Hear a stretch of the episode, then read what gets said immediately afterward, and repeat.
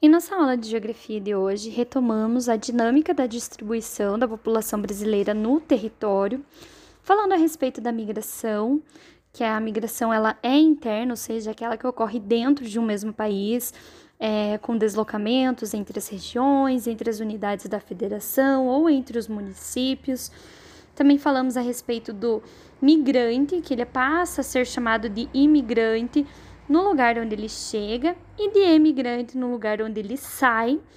E falamos então que todo migrante é também um imigrante no lugar em que ele vive e também um emigrante no local em que ele nasceu e cresceu. Retomamos alguns conceitos básicos de, de geografia a respeito dos fluxos migratórios no Brasil e relembramos então a questão da migração pendular e da migração de retorno já falado na última aula de geografia. Para tanto, nós tínhamos algumas atividades da página 16 e 17 que foram realizadas a página 16 em sala de aula e a página 17 era uma atividade pessoal para realizar em casa. E aí fizemos a correção, portanto, da página 16, onde a questão ela mostra ali uma imagem e temos uma poesia popular nessa mesma imagem, que é a poesia O Nordestino no Rio. Essa poesia, ela diz o seguinte: O pobre parte chorando, com destino, com destino a Guanabara. Vai em busca de melhora, levando de mundo afora o nome de pau de arara. E aí a questão principal ali era o que, que, essa imagem ela está representando e o que, que o texto junto com a imagem, né, os dois juntos eles representam. Então nós percebemos e discutimos com os alunos que a imagem, juntamente com o texto, é, expressa o movimento migratório e mostra né, que o transporte que é representado ali no, na imagem, ele é chamado de pau de arara, né, um nome bem antigo e de como ele era chamado. Também o texto ele fala sobre a origem e o destino desse fluxo migratório. Então, o texto ele começa falando, né, que parte é, do Nordeste e a pessoa chega em Guanabara, que é se localiza no Rio de Janeiro. É, e a pergunta ali principal era por que essa população está migrando?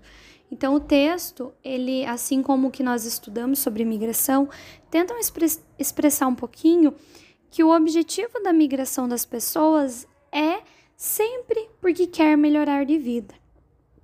E há uma frase destacada ali no texto que diz assim: o pobre parte chorando. Então essa frase ela tenta expressar um pouco do sentimento de tristeza, porque as pessoas elas estão partindo da sua terra natal não porque elas não gostam daquela terra natal, mas sim elas tinham que partir da terra natal é, separando da, se separando em várias vezes, né, das famílias por conta desse futuro incerto, dessa falta de emprego e oportunidades, certo?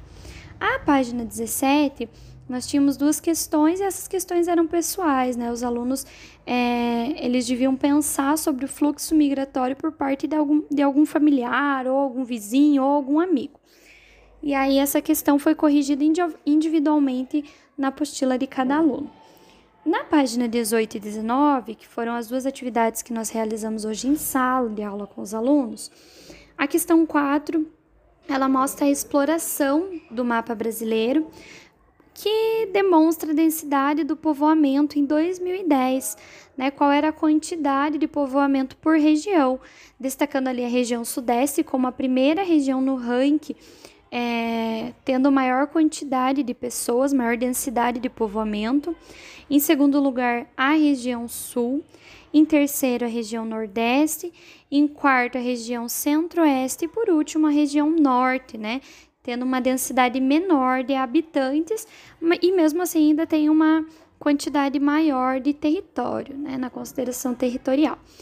E a questão 5, eu pedia para você pra, para o aluno interpretar portanto, o mapa, é, levando em consideração é, o motivo do porquê será que a maior parte da população brasileira ela se concentra em uma parte e em qual parte essa população brasileira se apresenta. Então, nós percebemos que a maior concentração de pessoas se apresenta próxima da área litorânea. E como nós falamos nas últimas aulas, né, de geografia, e esse motivo se dá por um num contexto histórico de ocupação e colonização do território, né, que primeiro eles ocupam e colonizam o litoral e posteriormente é, tem essa expansão para o interior. A questão 6 mostrava uma tabela. E essa tabela, ela apresentava ali algumas unidades fed da federação, né, alguns estados, Amazonas, Pernambuco, Mato Grosso, São Paulo e Paraná, mostrava a área total, né, que é a área territorial de cada estado por quilômetro quadrado, e a densidade demográfica, que é a quantidade de pessoas. Então, por meio dessa tabela, nós podemos perceber que a unidade da federação, ali, o estado que apresenta a menor densidade demográfica, é o estado da Amazônia, do Amazonas, né? Ele tem menor quantidade de habitantes, porém é também o estado que possui a maior área territorial.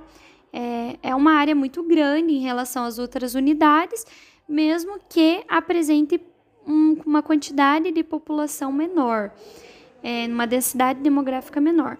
E nós percebemos também que o estado de São Paulo ele tem uma densidade demográfica é, bem maior que os demais estados ali apres apresentados, embora ele não seja um estado com maior, é, apresentando maior área total da sua localização, área territorial, certo?